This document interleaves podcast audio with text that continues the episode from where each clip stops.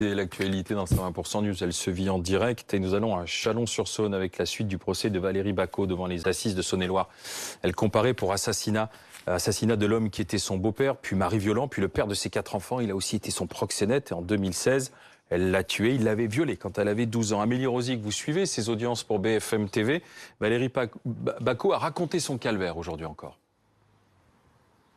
Oui, à la barre, elle est revenue sur euh, ses 24 années de calvaire avec Daniel Paulette. Il m'a programmé comme il voulait et moi, j'ai programmé mes enfants pour qu'ils soient comme moi, qu'ils ne disent rien, explique-t-elle, la voix chevrotante, fébrile. Pourtant, rien ne pourrait justifier d'enlever la vie d'un homme, d'un père, a répété de son côté l'avocate de l'unique partie civile dans ce procès, qui représente en fait le plus jeune fils du couple aujourd'hui, âgé de 14 ans. C'était le sens de sa plaidoirie euh, qui a clos cette avant-dernière journée de procès. Valérie Bacot, elle, attend désormais d'être fixée sur son sort. Écoutez l'une de ses avocates à la sortie de l'audience aujourd'hui, maître Nathalie Tomasini.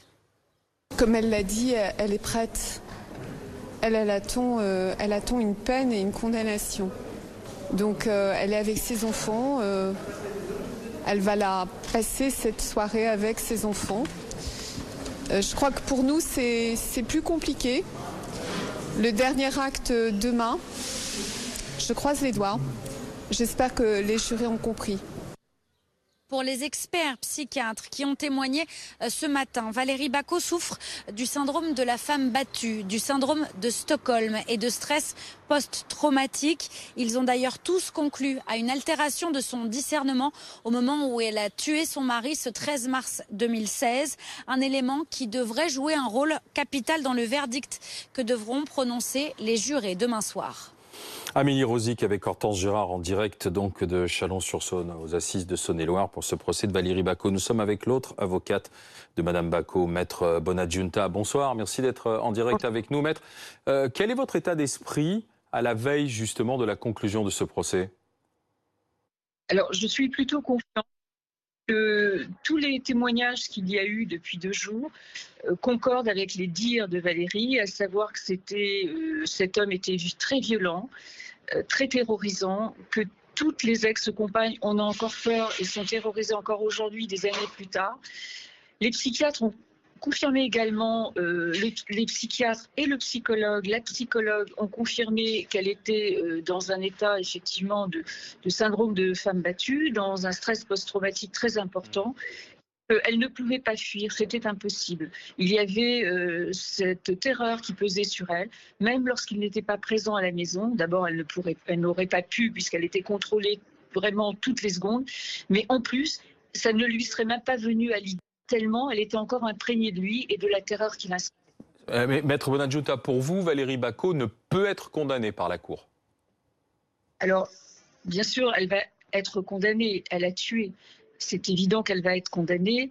Et je dirais que c'est normal, et elle trouve que c'est normal, et elle considère que c'est normal. Elle a une responsabilité entière dans cette affaire. Elle en est consciente. En revanche, condamnée, c'est le quantum qu'il va falloir euh, euh, quantifié par, les jurés. Bien sûr, la peine, la peine ne doit pas être très sévère, d'autant que c'est une femme qui s'est déjà, euh, depuis euh, plusieurs années, impliquée dans sa vie, dans sa vie personnelle, dans sa vie professionnelle. Il n'y a que des louanges autour d'elle, par son employeur, par tous les gens qui l'entourent, par le judiciaire. Donc c'est quelqu'un qui, d'abord, qui ne peut pas être, qui ne peut pas récidiver et qui n'est pas un danger pour la société. Vous ne ferez pas appel, quoi qu'il en soit? Alors ça, c'est pas nous qui prenons la décision. Euh, c'est Valérie qui prendra la décision. Et elle-même est en quel état d'esprit aussi ce soir? Elle est euh, auprès des siens. Euh, comment est-elle? Entourée des siens, des amis. En fait, elle n'a pas, elle pas du tout été toute seule toute la semaine. Depuis, il y a déjà ses quatre enfants. Il y a euh, celle qui c'est la compagne de son fils, il y a sa petite fille. Ils sont euh, très très très euh, entourés par une amie, un ami. En fait, ils ne sont pas seuls. Et on essaye de lui rendre un petit peu plus douce cette soirée, entourée effectivement de tendresse. Et, elle, en est très heureuse. Elle a vraiment besoin que d'une chose, ce sont les enfants. Vous avez trouvé dans l'ensemble la justice sévère à son égard au regard de toutes ces journées d'audience Est-ce qu'on a pris conscience de ce que c'était que l'emprise et la violence sur une femme pendant 25 ans? Alors, je le souhaite, je le souhaite. Euh, nous avons eu la chance d'avoir une euh, présidente qui est extrêmement bienveillante, qui, écoute la parole des uns et des autres avec euh, beaucoup de tact. Donc déjà, c'est quand même très rassurant pour Valérie qui ose lui parler, qui a osé lui parler et lui livrer beaucoup de choses qu'elle n'aurait pas su avec quelqu'un d'autre.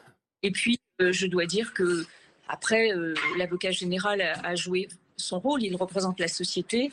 Il n'a pas compris que Valérie n'ait pas fait un signe n'est pas demandé appel, euh, n'est pas déposé plainte. Mais peut-être qu'aujourd'hui, il l'a mieux compris après les témoignages des experts psychiatriques qui expliquent pourquoi elle n'a pas pu porter plainte. Oui, c'est euh, l'emprise. C'est toujours l'emprise. cette question de l'emprise qui revient. Tout à fait. Tout à fait. Est-ce que ce procès va servir, euh, après celui de Jacqueline Sauvage, d'exemple aussi pour euh, d'autres femmes qui sont euh, euh, violentées? Je le souhaite vivement. ce, procès est vraiment la symbolique de ce qui peut se passer dans un huis clos familial et qu'on ignore, ou qu'en tous les cas qu'on ne veut pas entendre ni savoir. Et peut-être que ça va éveiller les consciences et peut-être davantage autour de nous. Et quand on voit une femme baisser la tête un peu trop souvent, quand on voit une femme qui ne parle pas, peut-être que euh, un jour lui tendre la Merci Maître Bonadjunta, merci d'avoir été avec nous à la veille donc de la conclusion de ce procès devant la Cour d'assises de Saône-et-Loire de Valérie Bacot.